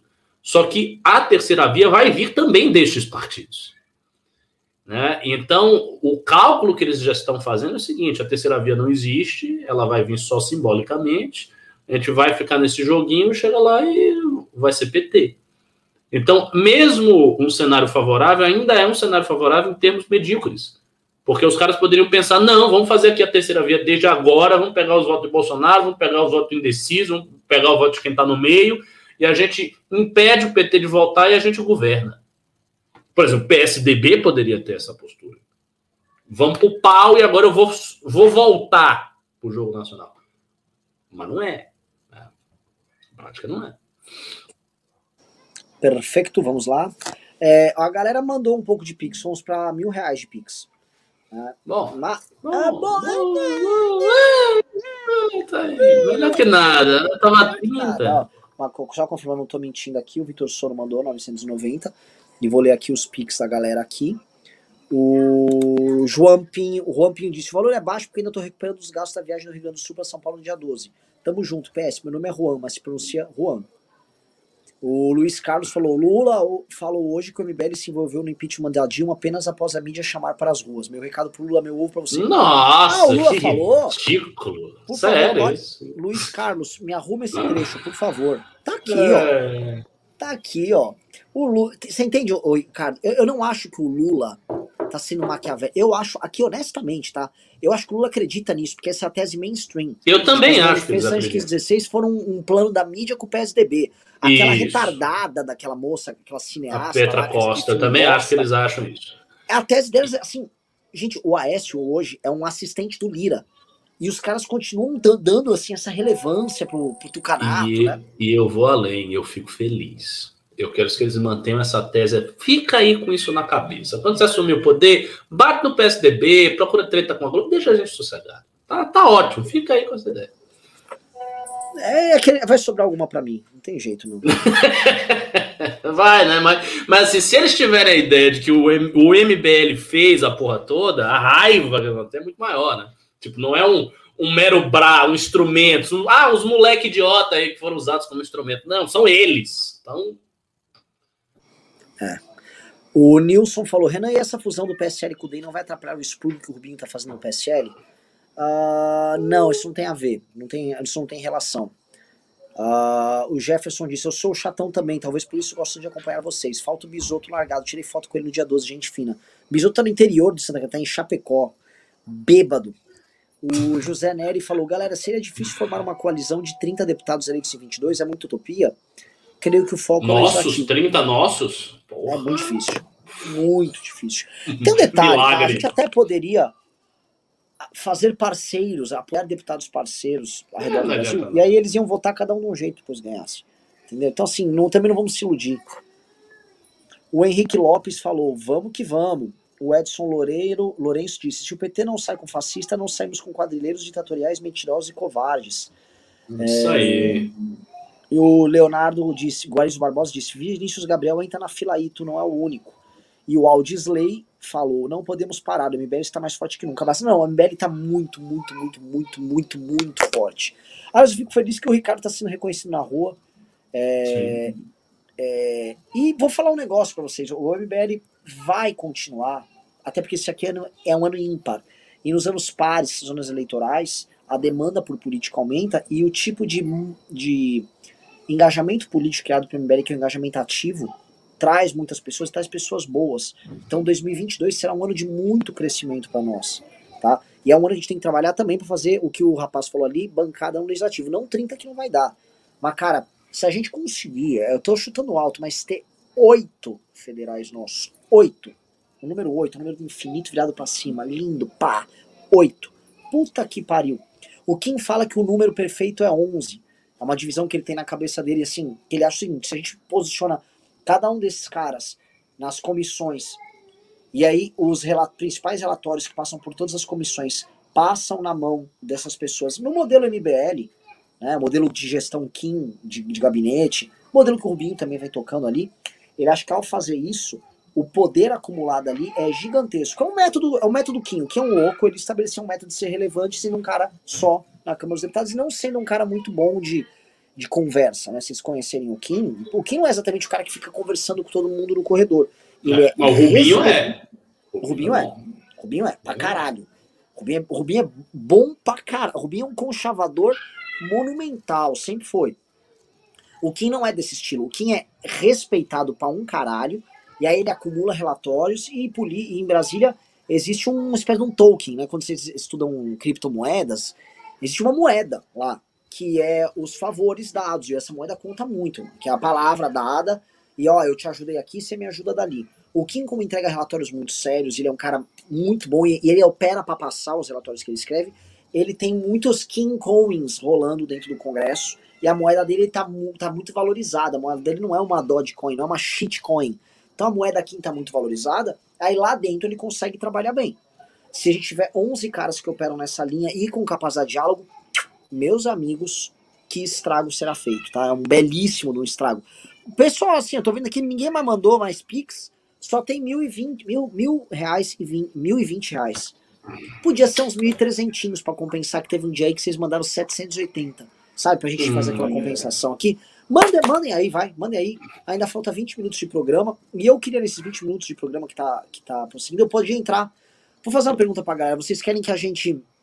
Votem aí. Querem que a gente volte para temas relativos à crise no governo, digite 1. Ou dois, vocês querem que eu e Ricardo viajemos na maionese nesses 20 minutos finais de programa? Vamos ver o que vocês querem. Já estou sentindo que vai aparecer algum indo-europeu. Sem indo-europeus. Estou... Sério? Ai! É, eu, eu vou te falar um negócio, ó, Ricardo. Ó. É. Até pegar aqui, ó. Cadê, cadê? Ah, deixa lá em cima o. Ah, não, não deixei.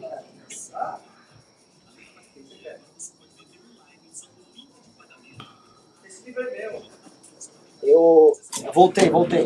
Eu, eu tirei esses dias aqui microférias. Eu tô lendo esse livro aqui, cara. Não, conhece eu esse não autor? tô vendo. Que livro é esse? Claro que eu conheço. Nossa, Will Durant. O Will Durant cara, é um autor. Muito! O Will Durant é maravilhoso. Assim, não é um historiador respeitado pelos historiadores, mas é um autor de divulgação tanto de história da filosofia quanto de história da civilização, que ele é uma maravilha, porque ele escreve bem pra caralho. Então ele é muito, ele é muito charmoso. Exato, você lê as coisas dele, você fica com vontade de ler mais Exato. e ele constrói os personagens heróicos. É... O Durant é muito bom. Muito, e porque foi muito vendido, um... foi um cara muito, muitíssimo famoso na época. Dele. Ele tem um estilo que eu li a história de Roma do Mommsen, não inteira, pedaços, Sim. que ela é gigantesca. Sim. Que tem um estilo de escrita assim divino também. Divino. E aí, o, e aí eu tô lendo aqui também o, o Vidas Comparadas do César. Sim, porque eu tô numa fase Alexandre Grande, tô lendo pra caralho coisa do Alexandre Grande. E o que que eu tava falando, que eu tava lendo aqui ali, você falou do indo-europeu, é, eu tô querendo, né? Eu tô preso, assim, há anos na, na Idade do Bronze ali, nessas invasões meio obscuras de povos nômades, ágrafos, né? Ah, você tá aí, parecendo um amigo meu sobre... que. Ah, ah, por favor, fala. Mas o que eu queria te dizer, eu tô pegando muito, assim, essa, esse começo da história grega, né? Os aqueus, os, uh, os messenianos, os minoanos, a chegada dos... E eu tô pegando esses livros que abordam esse período, que fazem essa conexão disso com a era clássica ali, Plau, né? Que passa ali pelo período da Ilíada e tal, e a coisa vai juntando. E aí, por que, que eu tô falando? Eu até esqueci porque eu tô falando isso, mas é exatamente disso que eu tô falando. Não é mais indo-europeu nesse instante, tá? Hum. O indo-europeu tá lá, mas assim, a conexão já do indo-europeu com, com um mundo que a história já é contada, sabe? É, é, são os contatos claros e óbvios que eles têm ali. E é bem legal. E os gregos são, são realmente muito legais, né? Os gregos são, são muito foda. É, essa Seriam coisa história da Grécia. Não, não, não, acho, mas é, assim, é um povo dos mais extraordinários que já viveu na Terra. Eu acho que a Grécia clássica é o cume da humanidade, para mim. Assim, em termos puramente naturais, eu nunca vi nada comparável. Eles fizeram no espaço de tempo curto, em cidades-estados. Agora, eu, eu, eu tenho várias recomendações sobre a história da Grécia, hein? eu conheço um pouquinho mais. Uh, procura um autor chamado Jean-Pierre Vernant, autor famosíssimo, Jean-Pierre Vernant.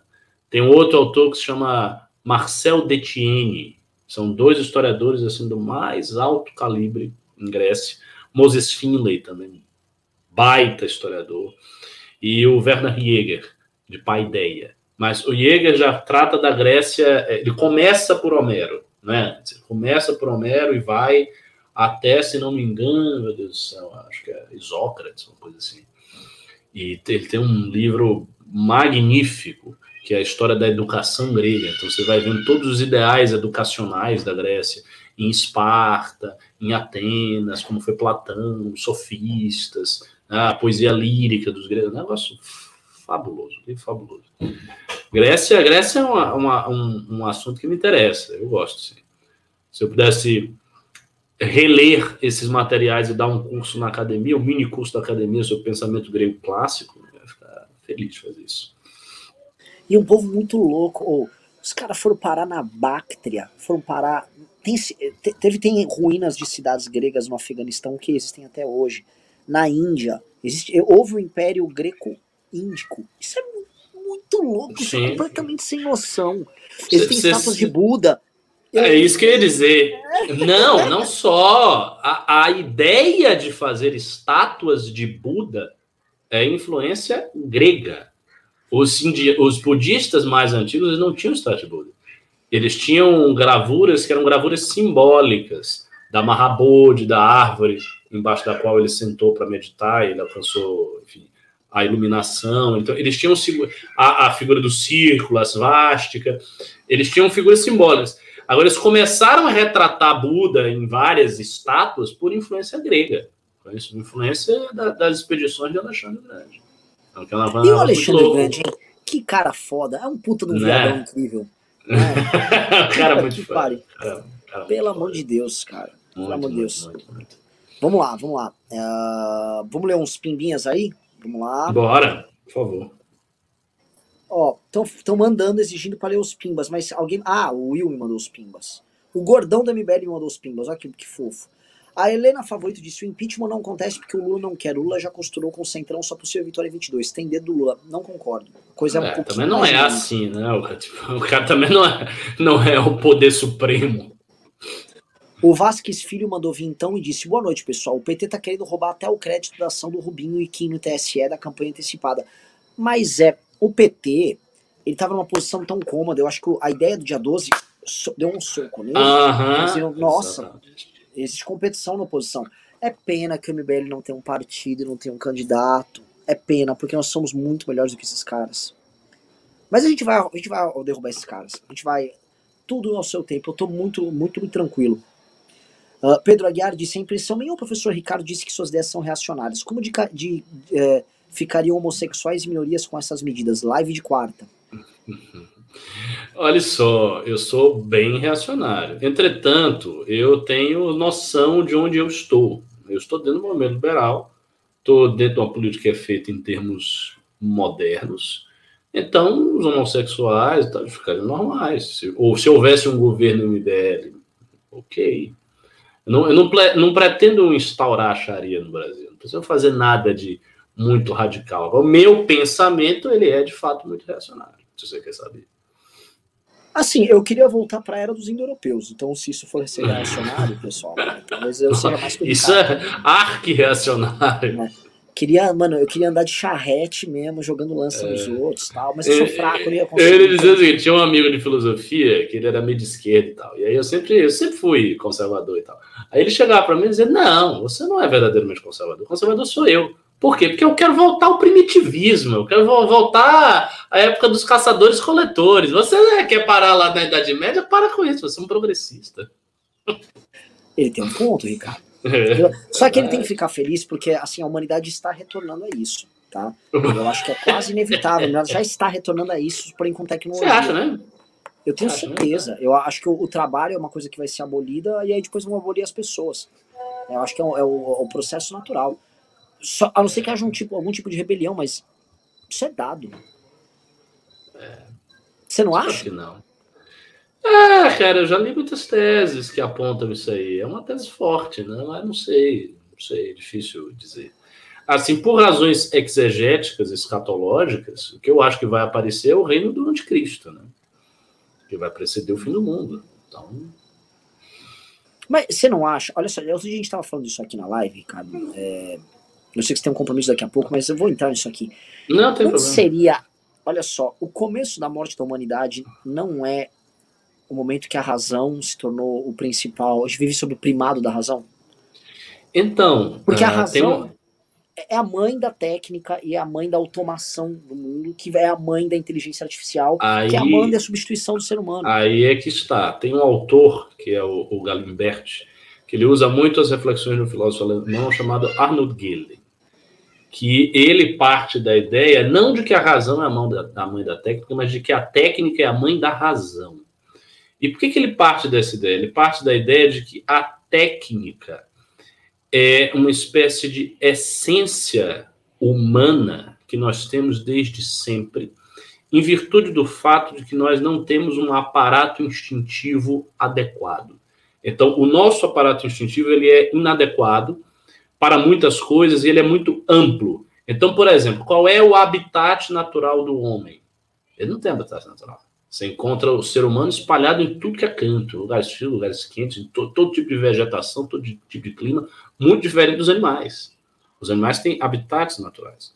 Outro fato, os instintos do homem, eles já são meio que descalibrados da natureza. A gente é fraco em, em termos instintivos em comparação com o homem. Mas nós temos uma coisa extraordinária que ele disse. A gente tem uma capacidade de adaptação, de transformação do mundo externo que o bebê ele já demonstra. Então, o bebezinho, ele já é técnico, ele já pega as coisas, ele forma a mente dele, essa é a tese do Galen, a partir dessa noção de homo faber, sabe? O homem que faz as coisas. Então, o homo faber, ele seria um traço mais profundamente constitutivo do homem do que o homo sapiens. Ele é sapiens, mas ele é sapiens por derivação do faber, da mão, do bebê, da articulação, do sujeito que tem esse instinto é, enfraquecido e que por isso precisa compensar a sua falta de instinto com a transformação da natureza. E aí, desta ideia, ele diz o seguinte: que isso aí ele vai se tornando é uma tendência que na modernidade começa a assumir um peso desproporcional, então ele vai engolindo todas as outras dimensões da realidade humana, a dimensão mitológica, a dimensão religiosa, depois a dimensão cultural, a dimensão estética, então ele vai engolindo tudo, ao ponto de que, segundo esses dois autores, a técnica se tornaria independente do homem, através da inteligência artificial. Então você chegaria a um ponto de tornar a técnica independente. Tipo, a gente criou né, telescópios, é, microscópios, nós criamos aparelhos auditivos e coisas para ampliar os nossos sentidos. Então, os aparelhos tecnológicos eles servem para ampliar os nossos sentidos, para ampliar a capacidade que a gente tem de mudar a, natureza. Só que, segundo eles, isso vai acontecer com a mente. Então, a própria capacidade de raciocínio do homem, ela vai também sendo colocado na tecnologia. Por exemplo, uma calculadora é isso. Você não faz uma conta melhor do que uma calculadora. E você usa. Então, a calculadora é como se fosse uma extensão técnica da mente.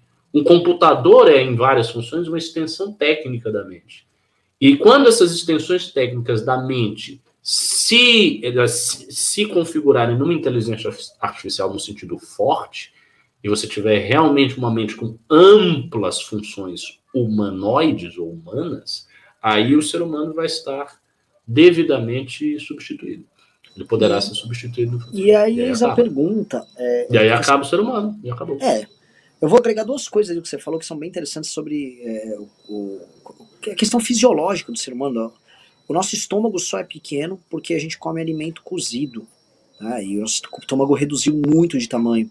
E a gente não tem aquela barriga gigante que muitos macacos têm, a gente não precisa ficar processando fibras cruas e tal. E isso só acontece por, por uma questão cultural. Ou seja, uma questão cultural formou nosso corpo como ele é hoje. E ele. Então, assim, ele, ele, é, ele foi forjado para ser desta maneira por uma questão de uma adaptação cultural. Então, a técnica, já, nós já somos um ser tomado por isso, eu, eu acho que assim, é, é isso mesmo estamos fodidos. E algum momento que quando virar, vamos dizer assim, essa, essas inteligências artificiais elas operarem independente da gente e a técnica vê que o ser humano é só uma externalidade, ele é uma casca inútil, obsoleta, ela vai virar um fim em si mesmo. E aí é uma questão que é o seguinte, né? É, a matéria ela vai começar a se organizar por si só, sem vida. E aí a... é, o, o, o Tiago aqui está me corrigindo, ah, não funciona assim, não sei o que, a ideia do canon. Veja só, eu, eu estudei isso bastante no, no meu mestrado. Veja, eu, eu, tenho plena noção de que hoje a inteligência artificial ela opera por protocolos pré-definidos. Então você tem um input e um output. Então a gente não tem, por exemplo, nenhuma evidência de que a inteligência artificial possua consciência ou que ela possua como correlato da consciência a liberdade de escolha. A gente, sabe que isso não não é assim. Mas assim, isso não é assim até quando? Até quando não é assim? Será que a consciência não é uma propriedade emergente? Será que ela não aparece, não surge, não emerge? Ninguém tem o controle sobre isso.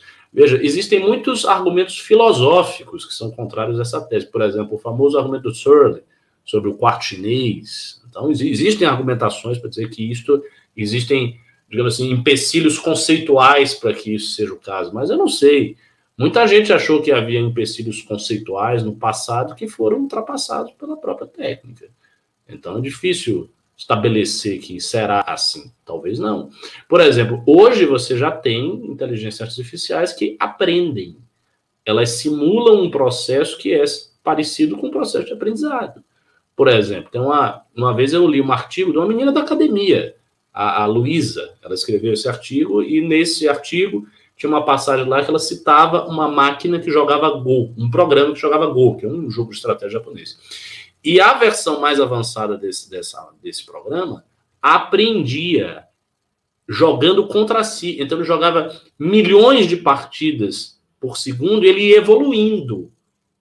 Veja que louco. Havia uma evolução, e ele chegava a uma evolução tão grande que ele começava a ultrapassar a capacidade de uma mente humana de desafiá-lo. E o principal jogador de gol, ele perdeu todas as partidas que ele jogou contra a inteligência artificial, ele desistiu do jogo por causa disso. Porque ele percebeu que era impossível ele vencer a inteligência artificial, que ela tinha ultrapassado. Então aí você já tem uma, um problemaço, né? Você tem inteligências artificiais que conseguem vencer estrategicamente seres humanos em jogos. Agora, suponha que não é um jogo, jogo, suponha que é uma guerra, suponha que é um enfrentamento. Suponha que é uh, um processo de decisão política. Agora, imagine inteligências artificiais profundamente conectadas a isso. Por que, que eles não vão chegar a outputs superiores às que as mentes humanas, juntas ou separadas, conseguem chegar? Não é essa isso é, coisa, isso, isso coisa é séria. Inevitável. Eu acho que isso tem que, eu acho que isso tem que acabar. E assim, eu, eu, eu sou tão radical que se a coisa chegar muito fora do controle, eu seria a favor de um terrorismo antitecnológico, como a gente vê em algumas séries. Tipo, de ir lá e atirar sou, nos cientistas que estão fazendo isso. Dessa, Tem que acabar. Sou dessa. Vai deixar o negócio sair do controle? Eu sou dessa. E aí é por isso, bom, aí eu vou falar. É por isso que, é, assim, a, essa ideia de viver sob o primado também da, da, da, liberdade econômica e de certas liberdades totais, como tal, vão levar a gente a cair nisso. E aí vai precisar um poder estabelecido armado e fala: parou, parou, ó, a gente vai parar o seguinte, ó. Nosso limite é o carro do Uber andando sozinho. E ficou nisso. Parou, deu, porque a, a substituição do, da mente humana, de, advogados vão ser substituídos, já estão sendo, tá? A automação Exato. dos advogados já é uma realidade. Tem muita gente falando umas besteiras aqui do tipo. É, ah, ou tem máquinas que não conseguem fazer tarefas normais do dia a dia e blá blá. Não é disso, eu tô falando de um robô. Não vai vir um robô daquele filme lá, o Eu Robô. Não é disso, cara. Vocês estão. O, o, o, poder que o Google tem e o poder que essas empresas estão acumulando informações sobre pessoas e, e quando isso ser, puder ser utilizado como formas de gerarem também conhecimento. Pelo amor de Deus, assim. É, é, é, existe um, uma, uma, uma perspectiva que o, o liberal tem, tá? De uma coisa do progresso científico nos levar também. Pode levar pra merda, meu irmão. É. Eu não, eu, não tenho, eu não tenho esse otimismo, eu acho esse otimismo ridículo. A bomba atômica foi um grande progresso, hein? Não, não podemos nos esquecer. O brinquedinho Sim. de Oppenheimer foi um extraordinário progresso. É, então, Enfim, tudo pode acontecer. Aí. A gente, esse tema vamos lá. Uh, vamos ler, ver cadê o gordão do MBL. Vai, vou ler bem rápido aqui, vai. Vou ler só também os pimbas de cima de 20. O Vitor Ribeiro falou: foi convidado o Vem pra Rua ser só fora Bolsonaro? Se fosse para ser frente ampla, tinham que ser todos participar do acordo. Quero entender o que aconteceu. Parece que é uma manifestação desidratou de ambos lados. Veja só, nós obviamente tínhamos um grupo de WhatsApp, mas eu também não fico abrindo conversa que eu tenho com os outros. Não gosto da, da, da atuação que o Vem pra Rua teve ali. Achei irresponsável, mas é do jogo, é da vida, aconteceu. Leandro Gonçalves disse: Mal vejo a hora da MBL se tornar um partido político para não depender da boa vontade de cacique político. Isso está nos planos, sim, para quando? Para depois de 22. Tem, desculpa, tem um cara que fez um comentário muito legal aqui. Acabei de dar um tiro no meu aspirador de pó. Olha, muito bom, cara. cara, tem, uma, tem um filme, Ricardo, é um curta, é um curta net, do Netflix, magnífico sobre isso, mas assim, é magnífico, que é poético. É, é, é do caralho, é do caralho, é do caralho. Posso contar aqui bem rapidinho? Pô, qual é o nome? Uma coisa não sei o que, Blue, o nome do. É um desenho, uma animação Blue. que conta a seguinte história: tem um artista no futuro. Esse artista ele é um robô e ele produzia, por ser uma inteligência artificial, um robô, ele produzia muitos quadros e tal, blá blá, blá até que um determinado momento, ele era basicamente ele era programado para ser um super artista. E aí ele começa, ele entra numa pira e ele começa a pintar só quadrados azuis, tá? O pessoal que já viu esse vídeo aí, por favor, coloque no nome nos comentários. Ele começa a pintar telas pintadas de azul, azul piscina, um azul, azul, azul, azul piscina. E aí, plá, plá, Zima Blue, tá aqui o nome, o pessoal lançou. Zima Blue é o nome. O nome do artista é o Zima. E aí ele pinta, pinta, pinta de azul, né? E as pessoas querem saber o que aconteceu com o Zima, o que e ele falou que vai fazer o grande lançamento, o grande lançamento da vida dele, o grande lançamento da vida dele. E aí, conforme vai contando esse lançamento, né, de um grande quadro que ele vai lançar, e ele, ele começa a lançar grandes sim, pinturas azuis, assim, painéis gigantescos pendurados no universo, lá, voando no espaço, tudo azul bebê, azul piscina. É, é, começa a contar a história dele. Qual é a história do Zima? Ele era uma, um robozinho programado para limpar e aspirar uma piscina. Então ele era um aspirador de piscina, ele aspirava a sujeira da piscina, e aí tinha um inventor que trabalhava com ele, e aí ele foi acoplando coisas nesse aspirador de piscina, a ponto dele foi se tornando um ser complexo, a ponto de depois ele foi atualizando, o cara virou um robôzão real. Só que como se fosse o cérebro primitivo dele, o cérebro reptiliano, a, a parte intuitiva, a parte subconsciente desse robô, é só do robozinho que aspirava a piscina. Então a ideia do retângulo azul, que é o que o cara foi programado para ser, era a base do pensamento dele. Então o grande, é, o grande trabalho que esse cara ia fazer, o, o Zima, né, era a desconstrução dele próprio como robô. Então aí ele vai, aí ele, o mundo inteiro para para ver qual era a obra que ele ia entregar. Aí basicamente ele se joga numa piscina e aí ele vai se desmontando até virar, mano, o robôzinho fica limpando a água e aí termina o filme do cara. Um filme curtinho, um curta do caralho, porque é, eles tentam estabelecer uma, um paralelo com humanidade, com essa questão primitiva ali, interna do cara. E você fica no filme falando, mas por que, que ele tá pintando? Por que, que ele só tá pintando retângulo azul? Foi uma coisa bem doida. É um filme, é um filme legal sobre esse tipo É, de assunto. Parece ser bem bom, hein? Ah, vamos lá. O, o Samir Arabi disse: essa semana é ânsia de vo... Continue.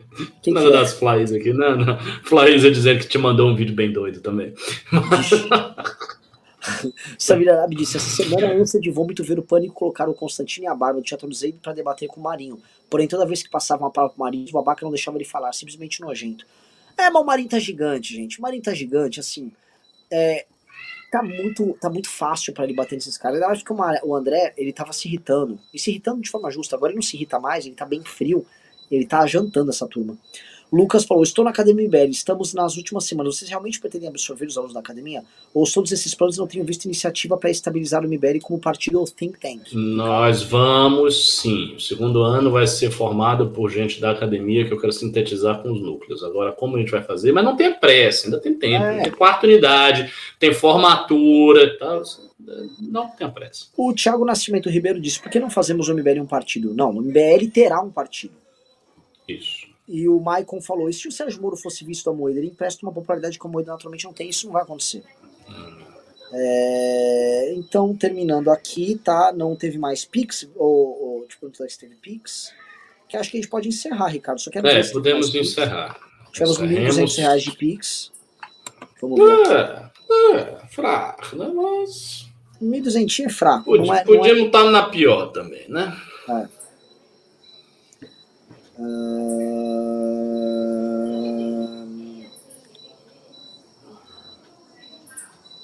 Bom, o pessoal quer que a gente fique falando sobre Matrix e tal. Ricardo, não, tem um cara dizendo, Ricardo, por favor, fala algo sobre Rock para terceira. Eu não sei, não, não estou nem entendendo o que você está me pedindo aqui. Rock é o Rene. Ah, Rene, ó. Ah, o Rene. Para o que? Terceira via, para presidente? Não, o Rene não tem tamanho para ser presidente ainda, não. O Rene tá crescendo, hein? Não para presidente. Tá o Rene tá, tá crescendo e é um puta candidato Eu acho que o Rene pode surpreender muito pro Senado. Mas, galera, foi isso. Quem mandou Pix mandou, quem não mandou, não vou ficar pedindo mais. Maravilhoso bate-papo, Ricardo. Um bom fim de semana para vocês todos. E esse fim de semana, segunda-feira estamos de volta ao vivo lá do escritório, tá bom? Isso aí. Valeu. Goodbye, goodbye.